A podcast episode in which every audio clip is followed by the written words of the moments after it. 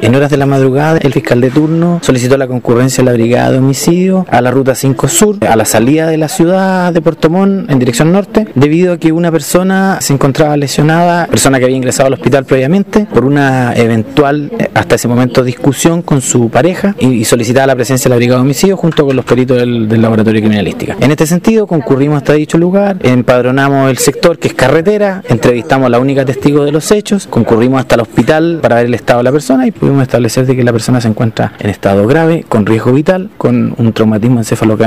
eh, con pronóstico reservado.